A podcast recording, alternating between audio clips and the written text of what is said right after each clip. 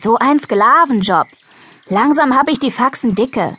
Wird Zeit, dass ihr Gäste bekommt. Macht keinen Bock, wegen der lächerlichen 30 Brötchen über die Dörfer zu gurken. Philipp parkt sein Fahrrad mit dem zweirädrigen Anhänger vor dem Eingang der Villa Wildsee. Der Duft nach frischen Backwaren schwebt über ihm und seinem Gespann. Hm, ich freue mich aufs Frühstück mit ihm.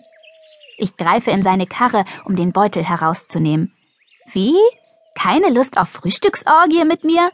Du musst dich gut mit mir stellen. Schließlich bin ich hier die Juniorchefin. Wir grinsen uns an. Dann steckt Philipp die Hände in die Taschen der Worker Jeans und folgt mir. Egal ob morgens, mittags oder abends, er sieht mit seinen wuscheligen Haaren immer irgendwie verschlafen aus. Aber das ist nur Tarnung. Ich habe ihn nämlich ein paar Mal auf die Probe gestellt. Wenn es darauf ankommt, reagiert er hellwach. Er brummt etwas, das ich nicht verstehe, aber ich weiß, dass es das Richtige ist, wie ich eigentlich alles an Philipp richtig finde. Ich habe ihn vor einem Monat kennengelernt, als ich die Umgebung der Villa Wildsee checkte, um herauszufinden, ob es hier außerhalb der Saison noch irgendwas anderes gibt als Tannenzapfen und quakendes Viehzeug. Irgendwas wie ein Jugendtreff, ein Musikgeschäft, ein Internetcafé, Stattdessen habe ich im benachbarten Dorf die Bäckerei Hinrichsen gefunden und hinter der Verkaufstheke Philipp, wie er Croissants und Hefeteilchen in Tüten packt. Er ist gerade 14 geworden und damit knapp ein halbes Jahr älter als ich. Ab morgen geht hier der Stress los, kläre ich ihn auf, als wir in Richtung Küche schlendern.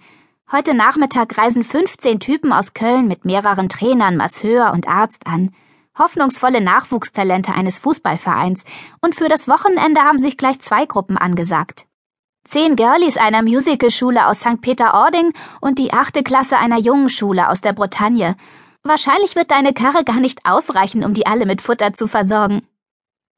Moin, Lilly, mein Opa. Wer braucht Futter? Er tritt aus dem Vorratsraum in die Küche, knotet sich die weiße Schürze am Rücken zu und zwinkert in meine Richtung.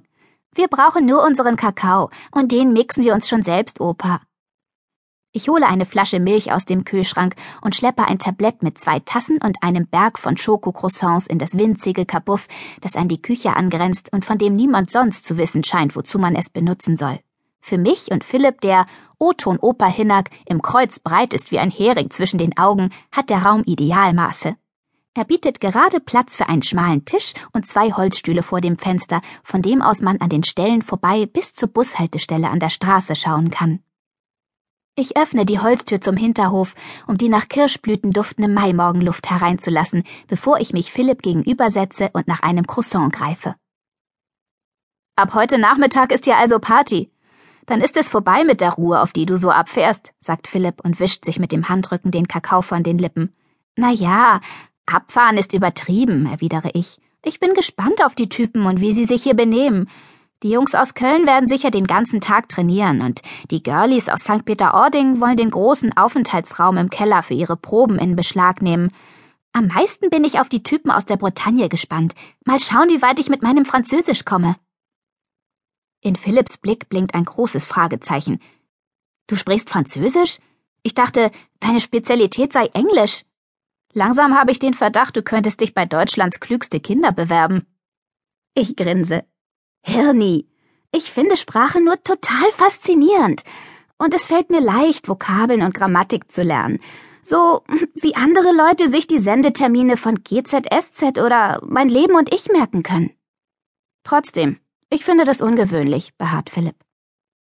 Natürlich findet er das ungewöhnlich. Alle Leute finden das ungewöhnlich, und ich finde das hochblöd, dass sie es ungewöhnlich finden. Ja, ich habe als Kleinkind die Diagnose hochbegabt bekommen. Ein Stempel sozusagen, mitten auf die Stirn. Achtung, kluges Kind.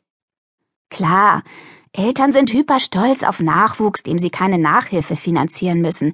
Aber haben die eine Ahnung, wie Mitschüler darauf reagieren, wenn eine erst einmal als Megastreberin abgestempelt ist? Wenn überhaupt jemand mich ungewöhnlich finden soll, dann doch bitte nur, weil meine Brillensammlung mindestens so schrill ist wie die von Anastasia.